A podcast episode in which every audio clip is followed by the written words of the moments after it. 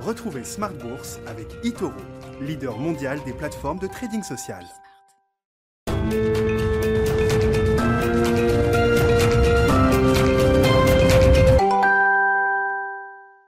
Bonsoir à tous, bienvenue dans Smart Bourse, votre double rendez-vous quotidien consacré à l'actualité des marchés financiers. Alors Grégoire Favet m'a laissé les clés de l'émission pour ce soir, vous le retrouverez bien sûr dès demain à midi et demi. On va donc passer une heure ensemble pour tenter de comprendre ce qui s'est joué sur les marchés aujourd'hui. Et on avait un exercice de communication à haut risque pour Christine Lagarde. La BCE laisse ses taux inchangés, mais elle annonce qu'elle va accélérer son programme de rachat d'actifs à compter du prochain trimestre, ce qu'elle n'avait pas fait hein, ces dernières semaines malgré des tensions sur le marché obligataire. Analyse complète dans cette émission.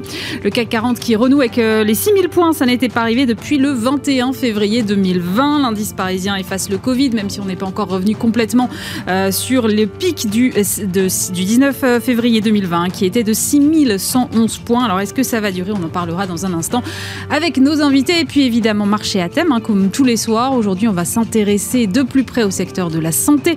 C'est un secteur évidemment sous le feu des projecteurs cette année et puis qui est quand même euh, d'une composition très hétérogène et qui a des fondamentaux solides. Voilà ce qu'on euh, dira tout à l'heure en fin d'émission. Nous sommes le jeudi 11 mars et le CAC 40 clôture en hausse de 0,7% à 6033 points.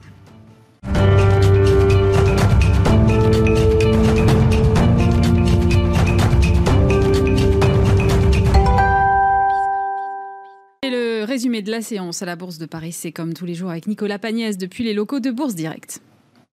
Clôture dans le vert ce soir pour le CAC 40. L'indice parisien gagne ce soir 0,72% à 6033 points. Les investisseurs euh, qui saluent la prise de parole de Christine Lagarde qui, à l'issue du Conseil des gouverneurs de la BCE, a annoncé que l'institution laisse ses taux mais aussi le montant du PEP, son programme de soutien à l'économie face à la pandémie, inchangé. La BCE compte en revanche accélérer le rythme des rachats d'actifs à partir du deuxième trimestre 2021, même si Christine Lagarde n'a pas donner de chiffres pour le moment, une décision qui a d'ailleurs fait l'unanimité euh, au sein du Conseil des gouverneurs. En ce qui concerne l'inflation, la présidente de la BCE s'est voulue rassurante. Celle-ci a en effet estimé que les progressions de l'inflation passée et à venir sur cette année 2021 sont dues à des facteurs transitoires et ne sont pas de nature à faire changer euh, de politique euh, la BCE pour le moment. Si les prévisions économiques tablent sur une inflation de 1,5% en 2021 selon la BCE, Christine Lagarde a prévenu que celle-ci pourrait même aller jusqu'à 2%, mais que l'institution regarderait au-delà. En ce qui concerne les prévisions économiques de la BCE, à présent, celle-ci s'attend à un recul de l'inflation en 2022 à 1,2%, puis à une inflation aux alentours de 1,4% en 2023. Pour rappel, l'objectif de la BCE en termes d'inflation est aux alentours de 2%. En ce qui concerne l'économie de la zone euro, la BCE anticipe une croissance de 4% en 2021, puis de 4,1% en 2022, suivi d'une croissance de 2,1% en 2023. Aux États-Unis, à présent, les investisseurs ont pu prendre connaissance des chiffres du chômage qui recule cette semaine. 42 000 personnes de moins se sont inscrites sur les listes de demandeurs d'emploi donc aux États-Unis. Les indices américains sont également soutenus par l'inflation maîtrisée donc aux États-Unis publiée hier, mais aussi par l'adoption du plan de relance de de 1900 milliards de dollars par la Chambre des représentants. Plan de relance qui devrait normalement être promulgué par Joe Biden demain. Les taux obligataires remontent légèrement de leur côté aux États-Unis. Toujours le taux à 10 ans repasse de 1,49% en milieu de journée à 1,54% ce soir. En France, l'OAT à 10 ans recule légèrement pour se situer à moins 0,09%. Du côté des valeurs à présent à suivre euh, ce soir à la Bourse de Paris, on note que les perspectives économiques encourageantes ont pour impact de faire progresser les valeurs cycliques, plus susceptibles de profiter de la réouverture de l'économie. ArcelorMittal, ST Microelectronics ou encore Dassault Systèmes sont recherchés ce soir, tandis que les bancaires reculent de leur côté, impactés par le recul des rendements obligataires en Europe. En ce qui concerne le feuilleton Veolia-Suez, Suez a réagi à la proposition formulée par Veolia. Pour rappel, Veolia a proposé ce matin de céder l'intégralité de l'activité de Suez en France au fonds Meridiam, mais d'intégrer l'activité internationale de Suez à son projet industriel. Pour cela, Veolia a demandé à Suez de stopper les négociations en cours pour la cession d'activités en Australie ou au Royaume-Uni, tout en rappelant que Veolia fera tout pour bloquer ces initiatives. Réponse cinglante de Suez vient un communiqué en milieu de journée. Euh, je cite, le conseil d'administration étudiera les propositions à ce jour, même si à ce stade, la proposition de Veolia manque de sérieux. À suivre également euh, à Paris euh, ce soir, JC Deco euh, fait état d'une perte de 604,6 millions d'euros l'année dernière à cause notamment d'une charge de dépréciation de 222 millions d'euros liée à la crise sanitaire. L'entreprise qui prévoit un recul de son chiffre d'affaires de près de 40% pour le premier trimestre 2021 exclut de, de, verser un dividende au titre de 2020. Des nouvelles qui font baisser le titre ce soir qui perd environ 4,7%. Euraseo annonce de son côté une perte net de 160 millions d'euros en 2020, mais précise que son bénéfice net aurait été de 217 millions d'euros si l'on enlève l'impact d'Europe Car et de World Stride touchés de plein fouet euh, par la crise sanitaire, donc euh, impact à son bénéfice. Euh, la société d'investissement annonce également viser de nombreuses sessions en 2021 et 2022, alors que son actif net réévalué par action a de son côté augmenté sur l'année 2020. Les investisseurs qui accueillent positivement ces nouvelles, Euraseo gagnant un peu plus de 8% ce soir. Et on finit avec l'agenda de la journée de demain. Euh, demain, les investisseurs prendront connaissance de la production industrielle au mois de janvier en zone euro, mais aussi de l'indice de confiance de l'Université du Michigan pour le mois de mars aux États-Unis. Côté entreprise, c'est Essilor Luxotica qui publiera ses résultats annuels. Nicolas Pagnès que vous retrouvez euh, tous les jours sur Bismart à 10h, midi et demi, 15h et 18h30.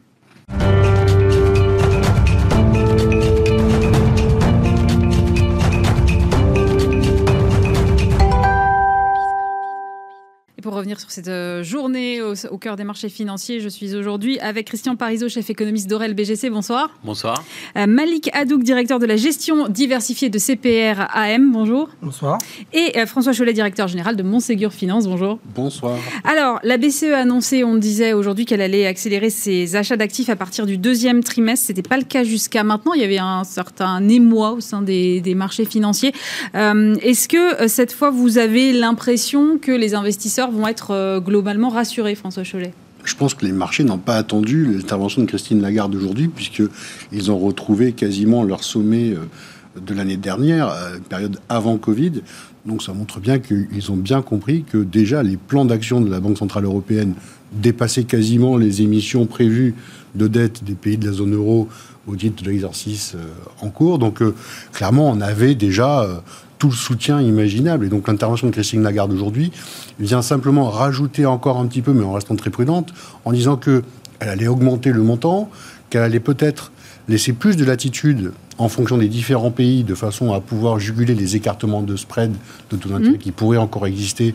Je pense par exemple aux pays d'Europe du Sud qui ont encore des taux d'intérêt à 10 ans positifs mais globalement, ce n'était pas une attente euh, majeure de la part des marchés. Aujourd'hui, c'était une échéance euh, de communication de la Banque centrale qui me paraît tout à fait cohérente. Après, euh, je laisse la parole à Christian sur ce sujet, mais objectivement, on a des marchés qui regardent après le Covid, et ça fait déjà des mois qu'ils le font. Euh, ils ont été à peine freinés dans cet élan par la remontée des taux américains, mais quand je dis à peine, c'est vraiment très peu. On a à peine démarré une rotation sectorielle qui est depuis maintenant deux mois euh, se matérialise. Mm. Mais on vient de 8 ou 9 années d'une surperformance incroyable des valeurs de croissance et des valeurs euh, oui. technologiques. Donc euh, on, on, est vraiment dans, euh, je dirais, quelque chose qui est très récent, qui n'est pas encore, euh, je dirais, de, de, de nature à, à, changer totalement le paradigme des investisseurs. Malik Hadouk, vous, votre, votre analyse sur, sur la conférence de Christine Lagarde tout à l'heure? Tout à fait en accord avec ce qui vient d'être dit, c'est-à-dire qu'il n'y a pas de surprise. Les annonces avaient été déjà faites auparavant, euh, où certains membres de la BCE s'étaient euh, inquiétés, entre guillemets, de la remontée des taux et donc euh, de la problématique des coûts de financement. Elle a juste clarifié son discours aujourd'hui en disant que la BCE voilà, serait là pour contrôler la remontée des taux et éviter une hausse des coûts de financement. Euh, pourquoi ça? Parce qu'elle elle a indiqué que les causes étaient principalement dues à, la crise sanitaire hein, qui s'était accélérée en Europe avec les mesures de restriction qui vont peser sur la croissance du premier trimestre, même si les résultats du quatrième trimestre ont été beaucoup ont été meilleurs qu'anticipés, parce qu'on a eu une croissance qui a juste baissé de moins 0,7%, alors que le consensus attendait à, trois fois plus. Donc voilà, euh, ça a été un discours qui a été, euh, pour une fois, qui a été clair. Voilà, on connaît maintenant les, attentes de la BCE et maintenant le marché va, tester. Parce que moi, au-delà de ça, a priori, euh, l'économie en tout cas, les contraintes vont se lever progressivement, en espérant bien sûr qu'on arrive à contenir ces, nouveaux variants. Hein. Ce n'est pas une affaire réglée quand on voit en France les cas qui augmentent assez sensiblement. Mais euh, une réouverture de l'économie devrait permettre une accélération de, la croissance et de la demande, sachant aussi que, comme on l'indiquait tout à l'heure, il y a des taux d'épargne énormes qui ont été euh, mobilisés depuis neuf mois. Hein. Le taux d'épargne en France par rapport à la période de 2019, c'est 4% du PIB qui, sont épargnés à l'heure actuelle par rapport aux 9 premiers mois de l'année. C'est un peu plus dans d'autres pays, notamment aux États-Unis. Mais comment le consommateur va se comporter et s'il y a une accélération de la croissance économique, quelle sera la réaction de la BCE face à une hausse des taux qui se matérialisera? Je vous trouve hyper, euh, hyper placide finalement. Euh, tout est sous contrôle. La BCE fait son job. On n'en attendait pas plus ni moins. Euh, Christian Parizeau, mais quand même, moi je lisais partout. Alors c'est peut-être, vous allez me dire, c'est peut-être un emballement de la presse, mais la BCE joue sa crédibilité. Elle n'a pas réagi ces dernières semaines. Il y a un vrai problème de communication. On n'en est pas là en fait Ou c'est la presse qui s'est emballée ou... Non, je pense qu'il y a un problème de communication des banquiers centraux en général. Alors pourquoi? Parce qu'ils se font face à un, double défi. Ils font le premier défi, c'est que les marchés regardent ce qui été dit, regarde l'avenir, mais regarde pas le présent. Donc le présent, honnêtement, ça fait pas rêver. Hein. Le présent, c'est l'Italie qui a quand même euh, euh, l'épidémie qui s'étend. Euh, on est on n'est pas sorti, on n'est pas du tout sorti de la situation de l'épidémie en, Europe. Hein. On est on a des campagnes de vaccination qui sont difficiles. Alors je vous dis pas, je vous dis pas, je, suis d'accord avec les marchés. Dans six mois, on, pourra commencer à avoir des choses beaucoup plus positives. Mais aujourd'hui, si vous laissez les taux réagir, si vous laissez maintenant, dès maintenant les taux longs remonter, le problème c'est que vous allez durcir ce qu'on appelle durcir les conditions financières. C'est-à-dire que on vous allez dire aux entreprises, ça va vous coûter plus cher d'emprunter, alors qu'elles n'ont pas encore vu leur chiffre d'affaires augmenter. Alors peut-être qu'il va augmenter demain, mais aujourd'hui, on ne peut pas laisser les marchés aujourd'hui commencer à durcir les conditions de financement, à rendre plus cher le, le, le, le, refinancement des dettes, alors que le chiffre d'affaires n'a pas encore progressé, n'est pas encore là, le rebond n'est pas encore là. Donc non, mais un jour, il faudra bien accepter quand même que les taux y remontent et qu'on revienne à une économie normale.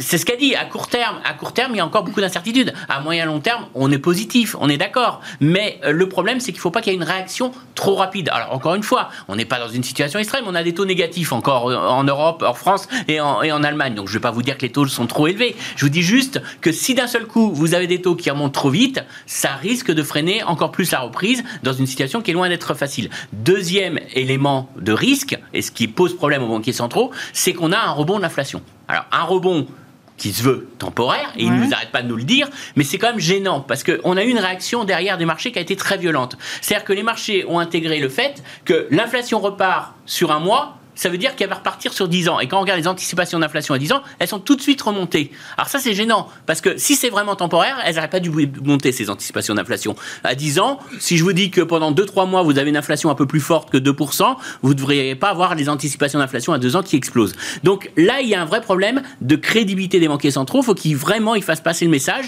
c'est qu'un rebond technique de l'inflation. Et ça, c'est n'est pas un message facile à faire passer, parce que quand on regarde l'origine de cette inflation, de ce rebond, il y a une origine purement statistique statistique, hein, effet de base, euh, c'était très bas l'année dernière, on, fait on calcule en glissement sur un an, ça c'est du technique, on s'en moque, ça c'est du, du statistique. Par contre, quand on regarde dans le détail, il y a quand même des vraies sources d'inquiétude. Il y a une vraie hausse de coûts de production pour les entreprises, on voit que les prix de l'acier ont fortement augmenté, les prix du, du coût du conteneur, hein, vous savez, euh, qui, a explosé. Donc il y a des vraies sources de hausse de coûts. Alors toute la question c'est est-ce que c'est temporaire ou pas. Euh, ça sera temporaire parce que si cette hausse de coût est répercutée au consommateur et que le consommateur, ça freine la, consommation, eh ben, les entreprises vont pas pouvoir maintenir longtemps ces hausses de coûts et puis ça va calmer un peu le jeu. Mais on pourrait aussi avoir une inflation beaucoup plus durable si derrière ça enclenche une, vraie boucle prix-salaire, etc.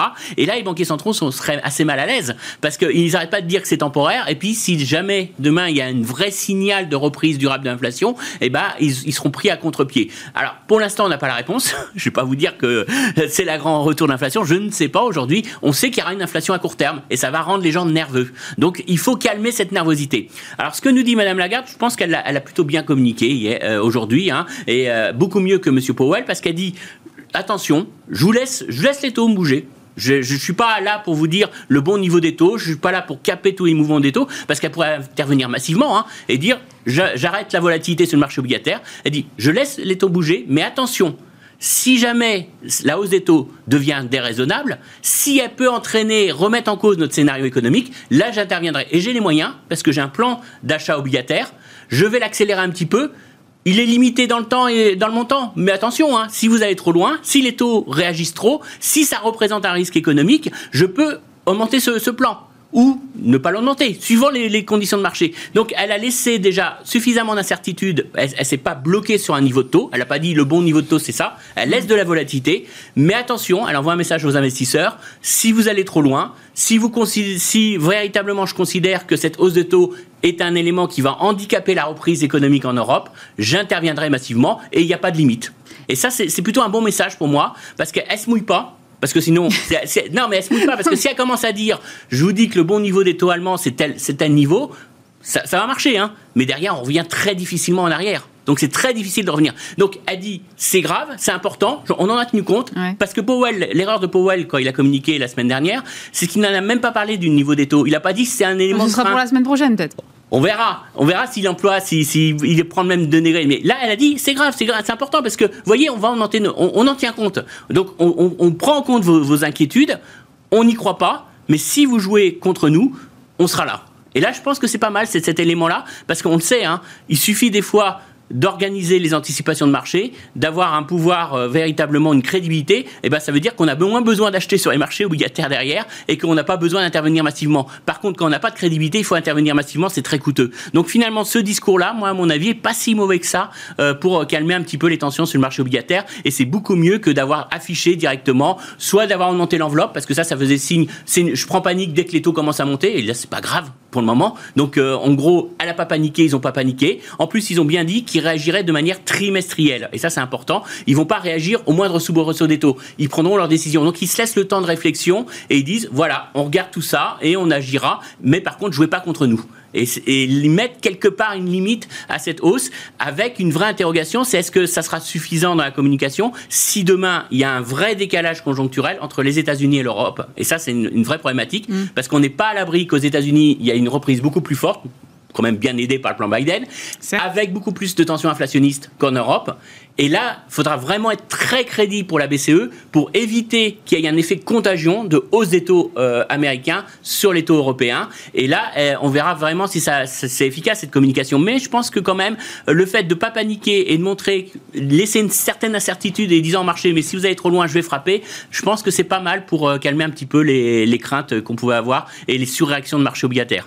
Mais justement, euh, Malik Hadouk, dites-moi, le, truc que vient de souligner euh, Christian là à l'instant, c'est-à-dire euh, finalement la BCE va regarder ça trimestre par trimestre et pas euh, mois par mois ou semaine après semaine. Est-ce que ça va pas à l'encontre d'un programme PE2P là qui était censé être ultra flexible et donc supposé en tout cas dans un imaginaire qu'on pouvait avoir ajustable pratiquement au jour le jour? Non, c'est pas contradictoire. Euh, la flexibilité est là et la BCE a clairement indiqué qu'elle interviendrait le moment opportun si les taux euh, si les taux s'envolaient. Donc euh, non, je ne vois pas de contradiction là-dessus. Euh, le, point important, moi, ce qui m'inquiète un peu, c'est qu'on revient vers des marchés, il l'était, mais ils deviennent complètement administrés sur, le marché obligataire. Donc c'est ça, ça, va devenir compliqué à, un moment donné de, se faire des, prévisions et de surtout d'être en, conformité avec le, conjoncturel. Parce que si demain on a une accélération de la demande en Europe, c'est normal que les taux remontent. Les gens s'inquiètent que les taux remontent, mais c'est normal, c'est des bonnes raisons. On n'est pas encore euh, dans, un, dans, une, dans une spirale inflationniste, c'est parce, euh, parce qu'on a des anticipations de croissance qui remontent. Voilà. Donc c'est normal que les taux remontent. Après, le niveau des taux, je suis d'accord, on ne sait pas jusqu'à quel niveau les taux pourraient être pénalisants pour le marché action. On en a une idée, honnêtement. On regarde plus les taux d'intérêt réels que les taux d'intérêt nominaux. Mais c'est la vraie question. Mais que les taux nominaux remontent, il y a deux composantes hein, dans, dans, les taux d'intérêt Mhm. réels. Soit c'est les taux nominaux, soit c'est la composante euh, inflation. Et ce qui a aug- augmenté au début, c'est la composante inflation. Et puis, très rapidement, ça s'est assagi. Là, c'est les taux nominaux qui sont repartis pour une bonne raison, qui est une anticipation de rebond de la croissance, notamment aux États-Unis. Et c'est vrai que le vrai problème, ça sera celui-là. Comment vont se comporter les taux américains si vraiment l'économie américaine redémarre? Et comment, par mimétisme, les taux européens vont pouvoir ne pas suivre? Parce qu'on l'a vu par le passé, ça a toujours suivi. Même là, on l'a vu. hein. Euh, Les taux américains sont remontés de 60 BP, 60 à 80 BP. Euh, Le taux allemand, est passé de moins 0,60 à moins 0,20. quoi. On a fait deux tiers du, chemin. Et pourtant, les, les- la situation économique ne sont pas les mêmes. Mais il faut reconnaître aussi que grâce à l'intervention des membres de la BCE, on a limité quand même cette corrélation. On Les l'a quand même annonces, baissé. tout à fait. Et, et- et c'est quand même important et ça joue boursièrement parce que quand vous regardez l'écart de performance entre l'Europe euh, boursière, hein, je parle Mm. l'écart de performance boursière et le spread de taux, on voit que depuis le début de l'année, c'est très corrélé ensemble. Ouais. Et donc on voit que ça, ça joue quand même énormément sur la perspective, la performance boursière de l'Europe, et ça joue énormément sur les perspectives économiques. Et le pire des scénarios pour l'Europe, c'est que la reprise américaine soit très forte, trop forte, et nous tue notre reprise à nous, qui sera beaucoup plus décalée, beaucoup plus modérée, alors en partie pour des raisons sanitaires, pas que pour des raisons économiques, mais on sait que la reprise en Europe sera beaucoup plus faible et moins inflationniste qu'aux États-Unis, et le risque véritablement, et l'enjeu de toute la communication de la Banque centrale, c'est vraiment de euh, désynchroniser euh, les marchés obligataires. Je ne sais pas si ça va y arriver parce que historiquement, il faut, faut reconnaître que historiquement, ça n'a jamais marché. Mais voilà, c'est c'est en tout cas l'enjeu de cette communication. Le, regard des marchés est extrêmement bienveillant par rapport à ce qui s'est passé sur les taux aux États-Unis. C'est-à-dire qu'on a vu les taux remonter d'une manière très significative à 10 ans. euh, et on a regardé ça avec des indices qui finalement ont un peu corrigé sur les valeurs technologiques euh, avec un repli, mais je veux dire, c'est une respiration qui se fait après de très très nombreux mois de croissance ininterrompue, et puis qui repartent à toute vitesse euh, avec des rebonds euh, tout aussi puissants. Donc finalement, les marchés ont été extrêmement bienveillants et ont accueilli cette remontée des taux avec un, on va dire, un, un flegme absolument euh, inédit, je trouve, moi, par rapport à l'ampleur de la hausse que nous avons eue. En partie de bas, hein, mais l'ampleur, elle est quand même significative. Est-ce que ça peut durer? À quel moment ça fait mal? À quel moment les marchés arrêtent de s'accommoder en jouant les arbitrages sectoriels, en essayant de, de, de- de- de- de- de remettre les modèles de valorisation? Et à quel moment vraiment les taux euh, risquent de pénaliser les multiples de marché et, et ça, je crois que c'est la question qui va nous habiter sur les prochains mois, parce que soit on accepte l'idée que les taux peuvent continuer à monter comme cela, et pourquoi pas 2% avant l'été, parce que finalement, euh, c'est plutôt le rythme qui est actuellement, en tout cas, euh, dans les, les projections que nous sommes en train de faire. 2% aux États-Unis? Oui, oui, bien sûr. Ouais. Ah oui, en Europe, euh, On est bien d'accord. soyons, clairs, si c'est 2%, on, on peut tout fermer. Mais, mais, mais si c'est 2% aux États-Unis, ce qui est tout à fait franchement envisageable, est-ce que les marchés, et notamment les marchés actions, vont être capables d'imaginer que, comme pour les anticipations d'inflation, c'est momentané, c'est euh, euh, simplement un excès momentané face à un mouvement de reprise euh, financé à crédit par le, plan de M. Biden. Ça, c'est la clé, parce que euh, si c'est pas considéré comme tel, ça peut être l'occasion d'une prise de profit bien plus durable et d'un réajustement des multiples de marché. Ce qui, effectivement, pour le coup, en Europe, est loin d'être le cas. On est juste en train de normaliser euh, euh, vers le zéro des choses qui... euh, enfin, les taux sont administrés, c'est une évidence. Ils sont trafiqués à la baisse d'une manière inouïe et historique. Non, Donc, et puis les taux négatifs, ça reste quand même, pardon, mais contre-intuitif au, au possible. C'est le moins qu'on puisse dire. Mais euh, on a vu qu'il les excès, enfin, le, le discours d'aujourd'hui, si on le mettait dans une perspective historique, on dit aux gens, euh, braves gens, regardez, il va y avoir plus d'inflation que prévu, mais on va encore en rajouter un peu parce qu'on on va procéder à encore plus d'achats, on va encore libérer le, le, coût de financement pour, pour l'économie de la zone euro. Enfin, c'est- absolument incroyable d'entendre ça. La vérité, c'est que c'est ce qu'attendent les marchés. Les marchés attendent de ne pas avoir du côté des banquiers centraux autre chose qu'un message qui dit continuez, euh, la fête est encore ouverte et vous pouvez continuer à payer des multiples extrêmement élevés sur les marchés. Parce que de toute façon, on fera en sorte que ces multiples-là soient validés par ce que nous forçons en termes de taux d'intérêt euh, au niveau de l'administration de ces taux et de la communication autour de ces taux. Donc vraiment, l'idée c'est aujourd'hui, les marchés ont été extrêmement cléments par, rapport à la remontée des taux américains. Euh, Jusqu'où ça peut aller? Je crains qu'il faille qu'ils soient encore cléments pendant quelques mois parce que, à défaut, on pourrait avoir encore des, rotations plus violentes au niveau sectoriel et au niveau des styles de gestion. Mais pour revenir à cette décorrélation entre l'Europe et, et les États-Unis, est-ce que on a eu jusque-là des, banques, des banquiers centraux qui gèrent les choses de façon à peu près parallèle? Est-ce que ça veut dire que dans les prochains mois, il faut s'attendre à ce qu'on ait euh, bah, des prises de position qui soient différentes de part et d'autre de l'Atlantique euh, au niveau des banques centrales, Christian? Ah oui, rien, ne l'interdit. Au contraire, ils sont chacun sur leur zone et euh, ça n'empêchera pas M. Powell, si nécessaire, de remonter les taux. Il ne il demandera pas l'avis à la BCE et il ne regardera pas l'état de l'économie européenne. C'est fini les, actions coordonnées des banques c'était une action coordonnée parce qu'on était dans un cycle coordonné, on était dans un cycle économique. Alors, c'est vrai que historiquement, on a eu quand même euh, pas mal de, de, mouvements assez coordonnés depuis les années 90 entre les, les, deux zones, hein, à part la crise des souverains qui a marqué une petite déconnexion, mais on voit que... Euh, y a, alors après, il y a le mouvement d'échange aussi qui a, qui a un élément d'ajustement s'il y a une déconnexion euh, entre les deux zones. Mais euh, surtout, je dirais que, le gros problème que qu'ont les banquiers centraux, c'est que euh, ça a été dit en partie, c'est-à-dire que ils ont biaisé le vrai niveau des taux d'intérêt. C'est-à-dire qu'on sait qu'aujourd'hui, il y a une banque centrale qui est là, qui achète, mais qui achète pas des, les, les, obligations en fonction des fondamentaux économiques. Ils achètent parce qu'ils ont un programme d'achat. Ils regardent pas les anticipations d'inflation, ils regardent pas la croissance réelle, ils ont un programme d'achat obligataire. Donc, ils ont créé une bulle sur l'obligataire puisqu'on s'éloigne du prix fondamental du marché obligataire. Et la grosse crainte des marchés, l'avantage, mais aussi la crainte, c'est que le jour il va bien falloir à un moment donné qu'ils se retirent du marché obligataire. Et le problème, c'est comment on va faire pour revenir en arrière. Et le jour qu'on va se retirer, on va avoir d'un seul coup les mouvements de taux qui vont se réajuster. Et là, on aura un effet très négatif sur les autres marchés. Parce qu'aujourd'hui, je suis pas prêt à aller, je suis obligé d'investir sur la bourse. J'ai pas envie de prendre un risque boursier, mais franchement, prêter à l'État allemand à un taux négatif, ça me fait pas rêver. Donc, je vais aller acheter des actions françaises, allemandes, parce que j'y suis obligé. Mais le jour où j'aurai un vrai prix sur le marché obligataire et que la dette allemande me, rémunérera, je serai beaucoup moins incité à acheter des actions euh, derrière. Et donc, on va avoir un effet sur le marché. Donc, le marché a qu'aujourd'hui, on est dans une bulle obligataire. La bulle obligataire soutient le marché action. Le problème, c'est comment on va venir en arrière. Alors, pour l'instant, l'avantage qu'avaient les banquiers centraux, c'est qu'ils pouvaient dire l'économie, c'est pas bien, l'inflation, on est très loin de notre objectif, on a tout le temps. Et le temps, bah, c'est de l'argent et on pouvait monter la bourse. Donc tout le problème, c'est à partir de quand on n'aura plus le temps de, maintenir ça? Et c'est vrai qu'on risque d'avoir un décalage entre une banque centrale américaine qui sera peut-être beaucoup plus pressée euh, de normaliser qu'une banque européenne qui n'a pas, qui a encore beaucoup de temps à attendre parce qu'on n'est pas du tout dans le même cycle économique. Et ça, ça sera très difficile à gérer déjà. Et puis derrière, eh ben, c'est quand on va débrancher tout ça, euh, quelles seront la réaction des marchés, comment éviter un crack obligataire? On voit que c'est quand même assez compliqué à gérer. Donc ils le feront très progressivement. C'est pour ça que la BCE, la, la Fed nous disent on n'atteindra pas notre objectif d'inflation avant 2023. Hein, la Banque du Canada nous l'a dit aussi. Ils nous disent tous, hein, vous inquiétez pas, on a encore le temps. Mais on fait que reporter.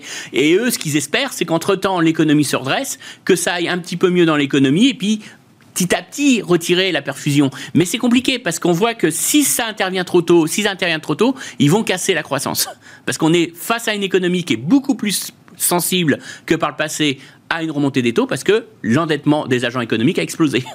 Donc ça veut dire qu'aujourd'hui, euh, monter de 100 points de base les taux longs, ça a beaucoup plus d'impact sur l'économie réelle qu'il y a encore euh, euh, avant la crise. Et ça, c'est un vrai problème. C'est-à-dire qu'il va falloir vraiment gérer ça au plus fin laisser les taux remonter, mais pas trop, pas trop vite, et euh, d'un autre côté, pas donner l'impression qu'on regarde pas l'économie réelle, et puis à un moment donné, on va se dire, mais ils ont pris du retard, va falloir vraiment qu'ils frappent très fort. Donc c'est vraiment un, un, un, grand enjeu de communication, et finalement, s'aperçoit, on se disait, on va peut-être, avec la reprise économique, un peu moins écouter les banquiers centraux, bah non, on va être encore obligé d'écouter encore de très près les banquiers centraux, on n'en est pas encore sorti, parce que c'est encore eux qui vont faire encore une grande partie de la tendance en réaction aux indicateurs économiques justement, on parle, euh, vous parliez des marchés actions. On a le CAC 40 qui est revenu là, donc sur les, les 6000 points.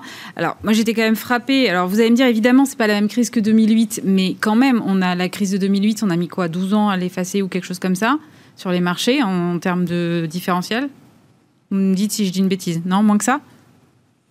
Ah ah, non, non, non, non, ça dépend quel point vous prenez. le point bas, c'était mars 2009, euh, et on a, on a retrouvé les niveaux, en tout cas aux États-Unis. Non, mais en, Europe ou en France On les a retrouvés six mois après les États-Unis. Donc ouais, donc moins que ça alors. Ouais. Mais là, on les a effacés en même pas un an. On était à 3612 points euh, l'année dernière. et là, La différence avec la crise de 2008, c'est que cette crise-là, elle a été provoquée.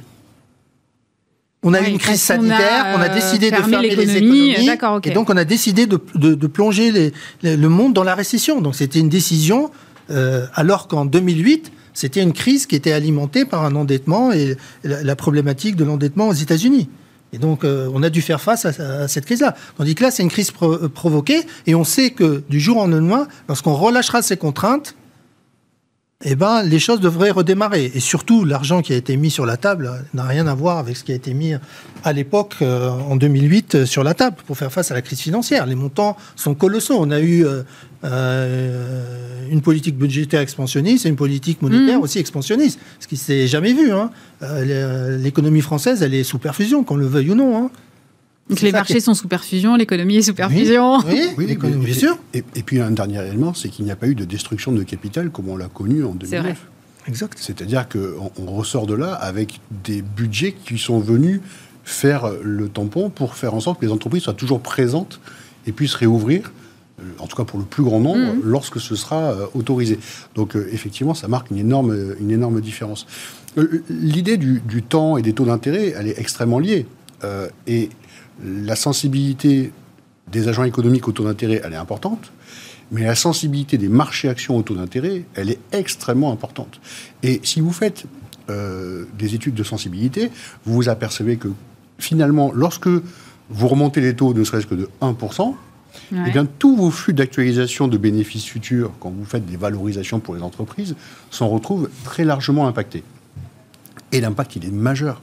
Et c'est là où, peut-être, c'est le, le- le- le point important, c'est que vous avez à la fois un impact, effectivement, sur les gens économiques, mais dans la valorisation. On accepte aujourd'hui de payer des entreprises très chères. Pourquoi? Parce qu'on peut les payer très cher dès aujourd'hui, parce que dans quelques années, les flux de bénéfices futurs seront présents. Et on en a une visibilité. Ce qu'on appelle les valeurs de qualité, les valeurs de croissance. Ouais. Et on les paye très cher. Pourquoi? Parce que ce temps de, pour patienter, pour que les profits arrivent, euh, aujourd'hui, on n'a pas besoin d'être rémunéré pour ce temps, puisque les taux sont négatifs. On a le choix de proposer de placer à taux négatif à une banque centrale ou de confier cet argent à une entreprise, à un dirigeant d'entreprise qui va, lui, l'exploiter dans son, dans son entreprise et dans ses projets d'investissement. Et on lui laisse tout le temps du monde puisqu'on est à taux négatif.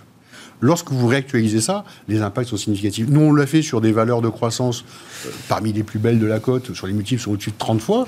Vous remontez les taux sans risque qui servent de calcul, euh, vous avez des, des effets d'élasticité de 25% sur les valorisations. C'est très significatif. Ouais, c'est très Donc il, significatif. il faut vraiment euh, regarder cela avec attention. Et c'est une des raisons pour lesquelles le marché, très logiquement aujourd'hui, s'attache à peut-être un peu délaisser ces valeurs-là. Et encore que depuis quelques séances, elles sont elles aussi reparties euh, en, en- en hausse. Mm. Mais va aller regarder des entreprises qui, elles, se valorisent non pas sur des multiples extrêmement élevés, mais sur des valeurs de bilan ou sur des multiples de chiffre d'affaires très raisonnables ou des bidas euh, à, à quelques, à moins de 10 fois, c'est-à-dire bien en dessous de, de- des valeurs moyennes du marché. Et donc, c'est ce- à quoi on assiste aujourd'hui, c'est-à-dire que plutôt que d'aller surpayer euh, cette euh, valeur temps qui pourrait être corrigée par une remontée des taux, eh bien les marchés commencent à se dire, eh bien je vais peut-être prendre un peu plus de risques et aller chercher les dossiers cycliques parce que la libération de l'économie post-Covid sur des dossiers de qualité, eh bien, les entreprises qui ressortent de là sans avoir détruit particulièrement leur équilibre de bilan, sans avoir perdu forcément des clients et avec des positions toujours aussi fortes concurrentielles pour maintenir des marges. Et donc, ces dossiers-là sont en train d'amener la deuxième vague euh, de hausse sur les indices qui nous permet d'atteindre ces niveaux qui sont ceux effectivement pré-crise. Mais c'est un mouvement qui est assez puissant et qui, c'est très simple, on regarde le secteur bancaire, Ouais. euh, fait partie des secteurs qui, depuis le début de l'année, si je crois qu'en Europe, on n'est pas loin de 20% de hausse Oui, c'est ça. sur le secteur bancaire en, en l'espace de deux mois.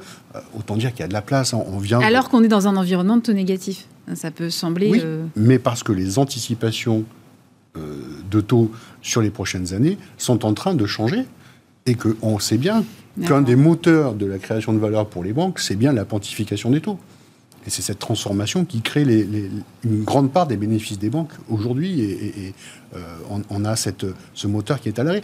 Euh, lors- lorsque vous regardez dans nos gestions, vous savez, on a toujours dans les portefeuilles quelques liquidités. Alors quand euh, c'est- souvent anecdotique, mais quand vous cumulez ça par des centaines de clients, par des centaines de comptes, eh bien ça fait des montants toujours très significatifs. Lorsque vous regardez ce que cela coûte aux banques de détenir ces liquidités-là au quotidien et de les placer tous les soirs à taux d'intérêt négatif à, moins 0,40, croyez-moi, c'est extrêmement euh, euh, un chiffre extrêmement élevé. nous, on a fait l'exercice pour Monségur Finance sur l'exercice 2020 et on s'est aperçu que nos dépositaires, on leur facturait des montants très significatifs de, ces taux d'intérêt négatifs. Donc c'est quelque chose auquel il faut vraiment avoir en tête que le jour où ça s'arrêtera, ce sont des milliards et des milliards de profits supplémentaires pour le secteur bancaire européen euh, qui aujourd'hui jouent complètement à leur défaveur. Oui, mais encore est enfin, c'est toujours la même question. C'est à quel moment on accepte de laisser les taux remonter, Christian, et de sortir de ce truc euh, dans lequel on est depuis quand même très longtemps. Enfin, on tourne un peu rond, mais c'est quand même ça. Remonte, oui, il faut qu'il remonte, c'est sûr. Euh, le problème, c'est qu'il faut un qui remonte pas trop vite. C'est là tout l'enjeu parce que il faut qu'il remonte avec la. la, Mais il y a un vrai risque qu'il remonte trop vite aujourd'hui? Oui, oui, parce qu'encore une fois, les banquiers centraux ont créé une bulle. Ils ont, ils ont, le, vrai, le vrai taux d'équilibre aujourd'hui, si on n'avait pas l'intervention des banquiers centraux, il est sûrement pas sur un taux négatif. Le taux négatif est clairement lié aux achats d'un investisseur qui s'appelle la Banque centrale, qui mmh. ne raisonne pas comme tout le monde. Parce qu'un investisseur, personne aujourd'hui n'a envie de prêter à taux négatif à l'Allemagne, même si vous aimez beaucoup l'Allemagne. l'idée, l'idée, c'est qu'aujourd'hui, que euh, si vous prêtez à 10 ans à l'Allemagne, c'est que vous ayez quand même un petit rendement. Alors, vous pouvez peut-être accepter d'avoir un faible rendement parce que vous aimez beaucoup l'Allemagne, mais vous avez un petit rendement. vous n'allez pas payer. Et aujourd'hui, euh, les taux sont négatifs parce qu'il y a quelqu'un qui vient et qui intervient massivement et qui se moque d'acheter à taux négatif. Et c'est ça qui tire. Donc, le fait, aujourd'hui, le, gros problème, comme toujours, quand vous créez une bulle, c'est euh, est-ce que je peux la dégonfler sans qu'elle L'histoire financière nous montre c'est compliqué, mais c'est ça le vrai enjeu derrière. Donc c'est pour ça qu'on peut dire que euh, c'est facile euh, entre guillemets euh, tout ce qu'ont fait les banquiers centraux, c'est facile d'agir quand tout va mal parce qu'ils ont un pouvoir d'intervention illimité. C'est beaucoup plus difficile la vie d'un banquier central quand tout va bien. Parce que quand tout commence à aller bien, il faut éviter de, créer la prochaine crise. Et c'est là aujourd'hui leur principal souci, c'est qu'il faut agir pas laisser trop longtemps des taux négatifs parce que si l'économie repart vraiment, si l'inflation revient un tout petit peu, si tout va bien et que vous maintenez des taux négatifs, ça va avoir des effets très pervers aussi. Faut pas, faut pas croire. On va financer tout et n'importe quoi, on va avoir des mauvais projets d'investissement, on aura une bulle sur le marché action, on le verra. C'est ce que je vous dis. Si je vous dis qu'il y a une très forte croissance, que les chiffres d'affaires des entreprises sont, en croissance euh, de 10-15% et que mm. vous maintenez des taux négatifs, euh, il n'y a pas de limite à la valorisation hein, du marché. Il va, il va aller. Mais derrière, très clairement, vous créez des bulles et vous créez une force de rappel derrière parce qu'on aura des excès. Donc il faut pas, faut, faut, éviter cet excès à la hausse, mais il faut pas non plus provoquer un excès derrière en réagissant trop vite et en cassant la croissance. Donc c'est vraiment très très délicat et on est encore et c'est plus difficile à mon avis les périodes de reprise que la période que gérer la crise parce que la crise au moins c'est ce qu'on a dit là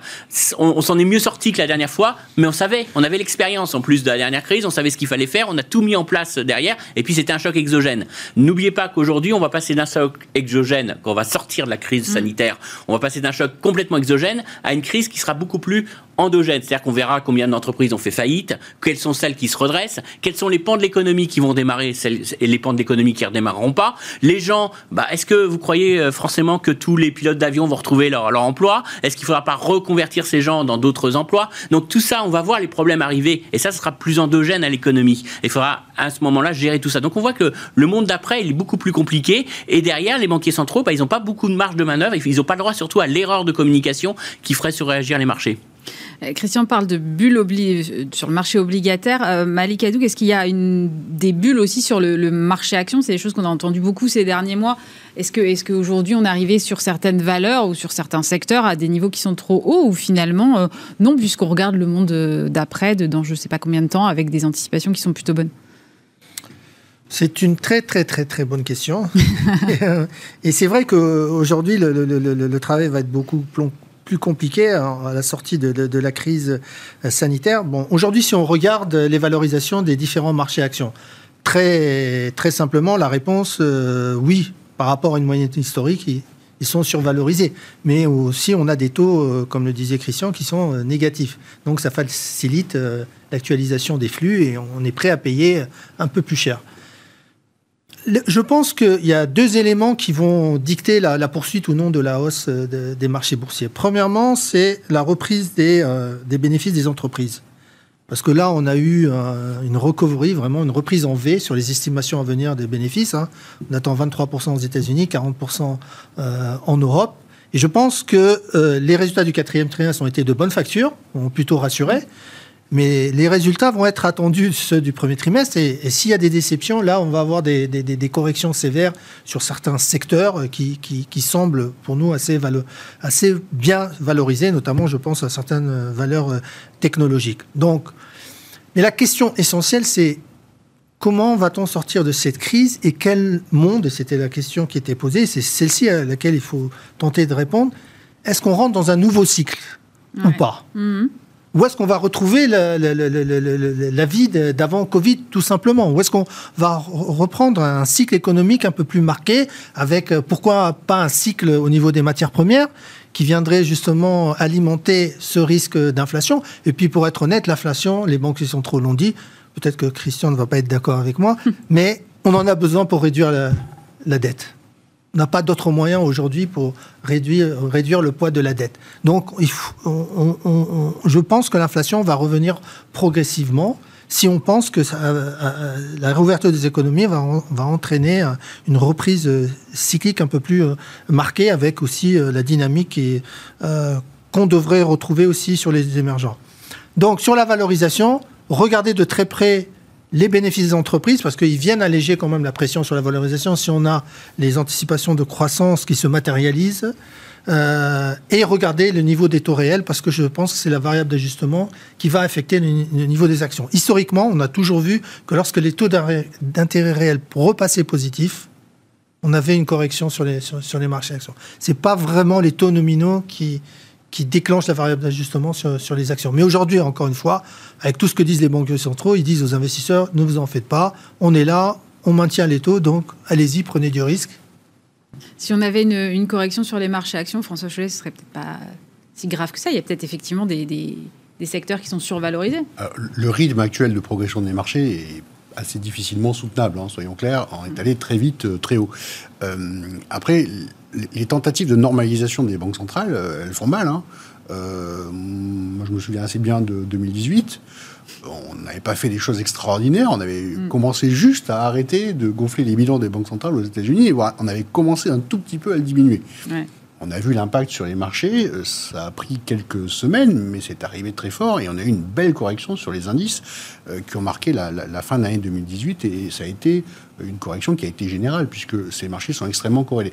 Ça veut quand même dire que euh, le chemin comme le disait très justement Christian, de dégonflement d'une bulle est toujours très délicat et même des ajustements très modérés de la part des banques centrales euh, qui se font d'ailleurs dans une période où tout était au vert du point de vue économique. C'est-à-dire que ça s'est fait euh, avec euh, toutes les latitudes pour... On a vu qu'il a suffi de quelques semaines pour que les banquiers centraux changent totalement leur fusil d'épaule et repartent au contraire dans des discours ultra-expansionnistes. Il a fallu attendre très peu de temps pour que ça réagisse. Donc c'est un chemin extrêmement difficile que de parvenir à ce que ces bulles se dégonflent sans que les marchés ne surréagissent. Et donc, euh, finalement, ce qui est à craindre en 2021, c'est plutôt l'excès de bonnes nouvelles, euh, parce que c'est cet excès de bonnes nouvelles qui peut finalement être le coup fatal porté aux tendances haussières des marchés actions. Mais c'est les, les, marchés actions qui dictent l'action des banques centrales ou c'est l'inverse? C'est une excellente question. Ils, nous disent à, longueur d'interview qu'ils ne Regarde regardent pas. pas. on commence à avoir un doute quand même. Pour autant, on peut en douter.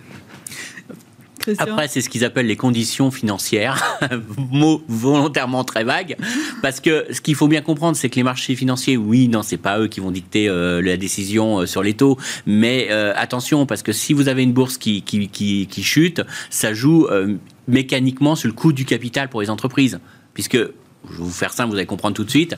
Ce qui compte aujourd'hui, c'est qu'une entreprise peut facilement entrer en bourse à des niveaux de valorisation très élevés, avec des excès qu'on connaît. Mais en gros, vous introduisez en bourse, donc vous levez du capital. Donc ça revient à dire que le coût du capital est très faible. Et ça, c'est un élément qui soutient naturellement l'investissement. Vous avez aujourd'hui plein d'entreprises qui s'introduisent en bourse à des niveaux de valorisation délirantes, qui n'ont même pas un business model, mais c'est pas grave. Et derrière, elles peuvent mhm. embaucher et investir. Donc ça contribue à l'économie. Alors après, tant que c'est une petite part de l'économie, c'est pas trop gênant. Après, on verra si c'est si c'est un nombre important d'entreprises un peu fantômes qui se créent. Mais enfin, euh, ça, je prends les excès. Mais globalement, vous comprenez bien qu'un marché action haussier est quand même un élément de soutien à l'activité. Des taux d'intérêt Mhm. très bas, bah, ça veut dire que vous pouvez emprunter facilement. Donc ça veut dire que vous pouvez financer facilement des projets qui sont faiblement rentables. Donc ça stimule quand même l'investissement. Donc dire que c'est complètement déconnecté, non, ça ne l'est pas.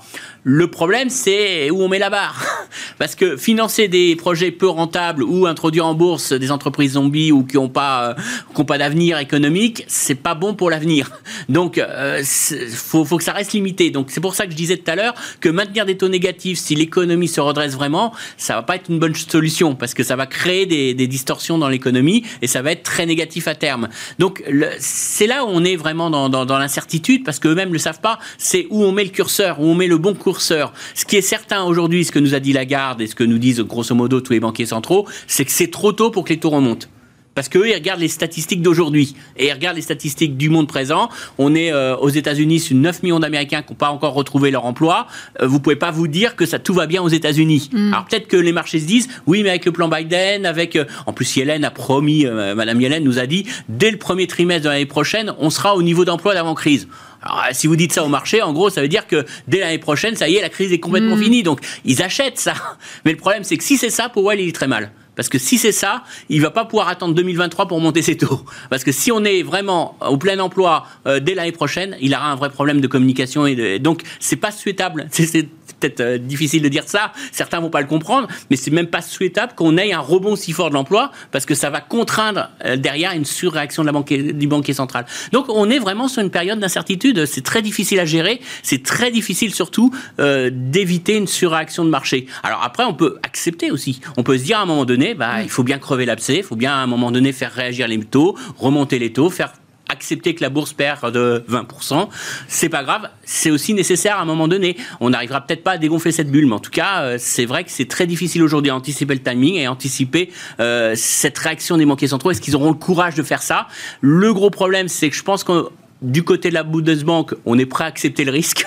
Oui. Je suis pas sûr que du côté de Monsieur Powell, euh, avec euh, l'impact euh, qu'a la bourse sur l'épargne des ménages américains, l'impact que ça peut avoir, que les taux ont sur le marché immobilier américain, je suis pas sûr que de- du côté de la Banque centrale américaine, on est prêt à prendre ce risque. Bon, on Donc il y verra, a peut-être des discours, des discours qui divergeront euh, derrière au, au sein des banquiers centraux. Bon, on aura peut-être quelques éléments de réponse la semaine prochaine. Merci beaucoup, Christian Parizeau, chef économiste d'Orel BGC, François Cholet, directeur général de Montségur Finance et Malik Hadouk, directeur de la gestion diversifiée de CPR AM. On marque une pause, on se retrouve juste après pour marcher à thème.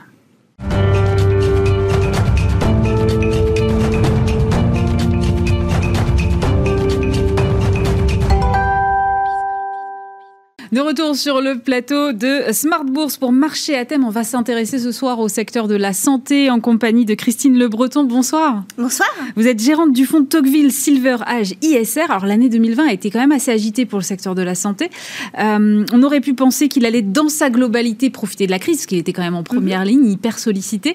Euh, Qu'est-ce qu'il en est exactement? Alors pas tout à fait, parce que vous imaginez bien que c'est un secteur qui a beaucoup de sous-segments en fait. Ouais. On a les laboratoires pharmaceutiques assez connus avec les médicaments. On a toute la dimension diagnostique qui a effectivement très très bien profité euh, de la crise sanitaire, malheureusement, avec les besoins en diagnostic. Et on a après des choses qui sont un peu plus euh, discrétionnaires et qui ont subi euh, les mesures de distanciation et de confinement. Par exemple, tout ce qui est euh, aide auditive, implant dentaire, euh, orthopédie, Ah ouais. etc. Orthopédie, ce sont des procédures en fait électives qui ont été reportées dans le temps, euh, repoussées pour pouvoir accueillir les patients Covid dans les hôpitaux. Donc effectivement, les chiffres d'affaires de ces groupes-là ont vraiment euh, plutôt baissé Bah très, très oui, fortement sur le deuxième trimestre. La chose qui est très rassurante, c'est que c'était simplement des choses qui étaient repoussées dans le temps et on voit que dès lors que l'économie est déconfinée, comme on a pu le voir notamment par exemple au troisième, quatrième trimestre, les chiffres d'affaires repartent à la hausse. Mais effectivement, ça a été assez erratique pour certains groupes sur l'année 2020. Oui, mais pourtant les fondamentaux restent bons. Enfin, on sait qu'il va falloir Complètement. Investir dans le domaine de la santé, ça me semble. euh, Tout à fait. Euh, alors, investir dans le domaine de la santé, il y a deux choses. Il y a les besoins en santé, C'est ça. d'accord, avec des drivers très importants. Donc, euh, la population, déjà, des, des- des facteurs démographiques, augmentation de la population, vieillissement de la population, avec euh, des tendances aussi liées euh, au mode de vie qui est pas forcément très très bon, la pollution, urbanisation, alimentation pas toujours très saine, etc. Donc, ça développe des maladies chroniques. On a aussi un secteur qui est exposé à l'émergence de nouveaux systèmes de santé dans les pays dits émergents, Ouais. avec une meilleure prise en charge de la santé, et puis un secteur qui est apporteur de solutions sur tous les besoins médicaux encore non satisfaits. Donc effectivement, on a quatre drivers qui sont très très importants et porteurs pour longtemps. Pour le coup, il n'y a pas de sujet. Après, investir à un instant T sur le mm. secteur de la santé, c'est encore euh, une autre C'est encore autre chose, bien sûr. la tendance lourde, justement, c'est la souveraineté euh, des États euh, mm-hmm. en matière de santé. Donc, c'est peut-être eux qui vont investir dans, dans, les prochaines, dans les prochains mois, dans les prochaines années. On sent que la question devient quand même un peu prégnante. Comment est-ce que vous regardez ça? Alors, vous avez tout à fait raison. Vous savez, ne serait-ce qu'en France, il y a eu des annonces qui ont été faites en septembre concernant un volet santé à hauteur de 6 milliards d'euros pour Mhm. effectivement réinjecter dans le secteur de la santé et dans la totalité de son écosystème, c'est-à-dire euh, non seulement la notion de production, souveraineté, comme vous l'avez dit, mais aussi tout ce qui est lié au développement futur, euh, les médecines, la dépendance, etc. Enfin, donc une, vision globale sur le secteur de la santé. Et on a aussi beaucoup d'institutionnels, de plus en plus, qui se, qui se réintéressent, qui s'intéressaient déjà, mais encore plus au secteur, avec une initiative notamment euh, des assureurs et de la Caisse des dépôts, dans le cadre de leur plan relance, finance, finance durable, France durable Mhm. Et il y avait un volet effectivement sur le secteur de la santé à hauteur de 800 millions d'euros. Donc vous voyez, il y a effectivement pas mal d'investissements.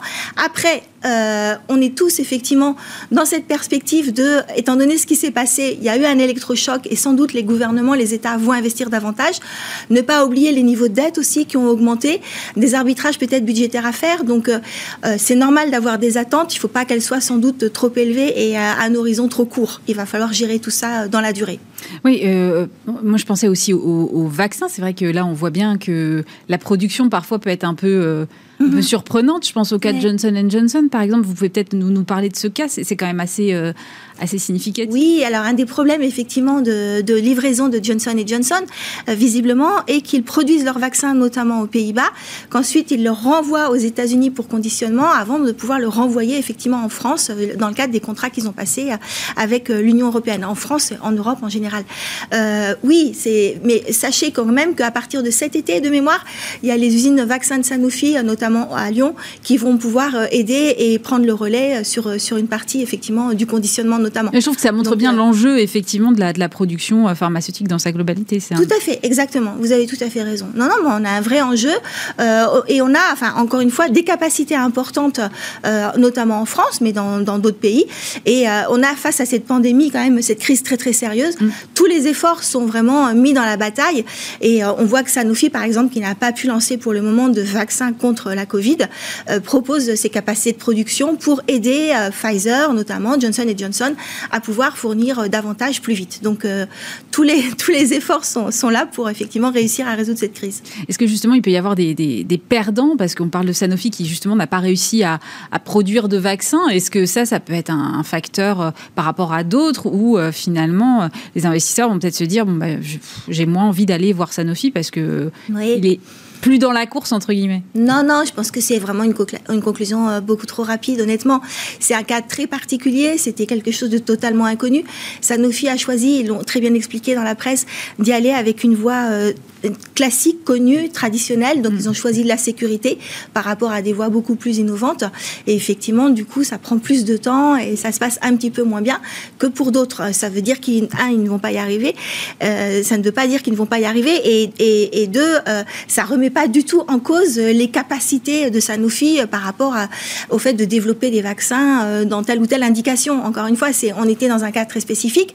C'est venu alimenter effectivement euh, de vieux démons des débats sur le manque d'investissement par rapport à la recherche, notamment chez Sanofi ou des choses comme ça. Moi, je pense qu'il ne faut pas non plus euh, tirer euh, de, conclusions trop rapides. Non, franchement. Il n'y aura pas de mouvement de consolidation entre euh, des gros labos comme on a pu voir par le passé, par exemple, à l'aune de ces, de ces différences entre, entre les labos comme on vient de l'évoquer?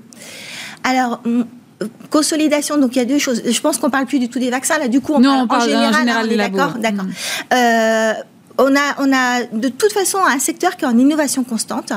Euh, maintenant, on regarde de plus en plus les thérapies géniques, par exemple, et effectivement, tout le monde, à tout moment, n'a pas la plateforme idéale pour faire face à cette euh, innovation euh, de plus en plus cruciale. Donc, il est logique pour tous les acteurs de regarder ce qui se fait partout, notamment chez les plus petits acteurs, et d'aller chercher des produits, d'aider à développer, de, donc de prendre des produits en in-licensing, par exemple, ou des choses comme ça, ou d'acheter des plateformes. Les grandes opérations, les méga méga opération entre les grands leaders mondiaux, etc. Honnêtement, moi, je tablerai pas dessus. C'est on a, enfin, les, enfin, les opérations passées ont mhm. plutôt montré que c'était difficile de créer de la valeur, très sincèrement. Et aujourd'hui, on est dans des choses beaucoup plus ciblées, beaucoup plus précises, qui répondent à des problématiques, encore une fois, scientifiques et technologiques très particulières. Donc, ce sera sans doute des rachats de biotech, medtech, comme on a pu voir ces dernières années? Par exemple, sachant que il y a toujours une attention portée sur le prix. c'est et quand on en parle avec les dirigeants effectivement des labos, ils sont les premiers à dire que les prix sont élevés et les prix des actifs n'ont évidemment pas baissé avec la crise Covid, hein, au contraire, bien entendu. Donc, euh, donc euh, c'est pas non plus quelque chose qui va avoir un, effet boule de neige majeur, je pense. Encore une fois, il y a pas mal de disciplines. Ils sont très très attentifs à, la valeur. On est quand même sur euh, sur un secteur compliqué, très technique, avec très event driven, comme on dit. Hein, C'est-à-dire qu'on conduit des études cliniques, elles sont mm. positives, elles sont négatives. À la fin, on a une molécule où on n'en a pas, et si on n'en a pas, enfin quelque part, on n'a plus rien. Donc la valeur s'évapore. Modulo plateforme technologique. Donc tout ça, ça rentre dans les analyses et il faut à chaque fois factoriser effectivement le risque par rapport à un prix euh, potentiel. Donc, euh, discipline. Et, donc, comment est-ce que euh, le marché de la, le secteur de la santé va, va, se comporter selon vous cette année? On risque quand même d'être sur, sur quelque chose qui va continuer d'intéresser les investisseurs au regard des enjeux que vous venez de me décrire. Oui, tout à fait. Alors, évidemment, alors, ayez en tête, je pense que vous l'avez abordé avec euh, le, petit plateau qui y avait juste avant, euh, avant nous, là maintenant. Euh, on est dans un environnement très, très mouvant. On a un marché qui a vraiment très envie de jouer la normalisation de l'économie, la réouverture, etc. le monde après Covid, en fait. Mhm. Hein. Et du coup, qui est en train de se dire quels sont les secteurs d'activité qui vont en profiter le plus? On est dans un monde où on a maintenant des anticipations de hausse de l'inflation, de hausse des taux. Donc, sur le secteur de la santé, qui est un secteur à duration longue, c'est pas le premier secteur auquel on penserait juste là maintenant dans l'immédiat. Donc, étant donné que c'est un secteur qui a plutôt bien performé l'année dernière, en ce moment, il est plutôt une source de cash en fait pour aller justement capturer euh, d'autres idées. Voilà, plutôt des prises de profit pour aller capturer des idées beaucoup plus dynamiques, beaucoup plus cycliques, euh, beaucoup plus value.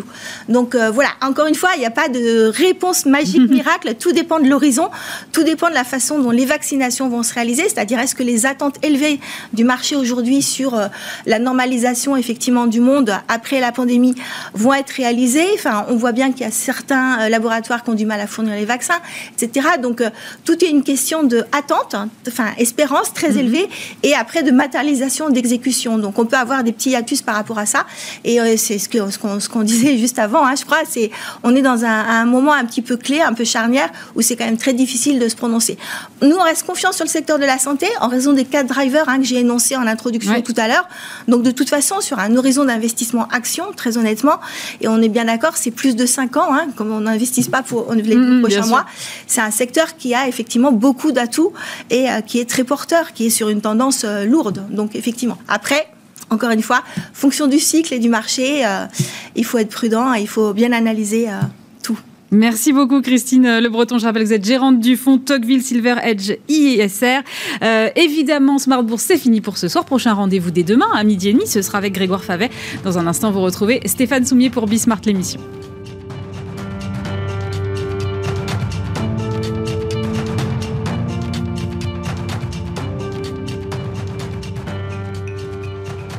C'était Smart Bourse avec Itoro, leader mondial des plateformes de trading social.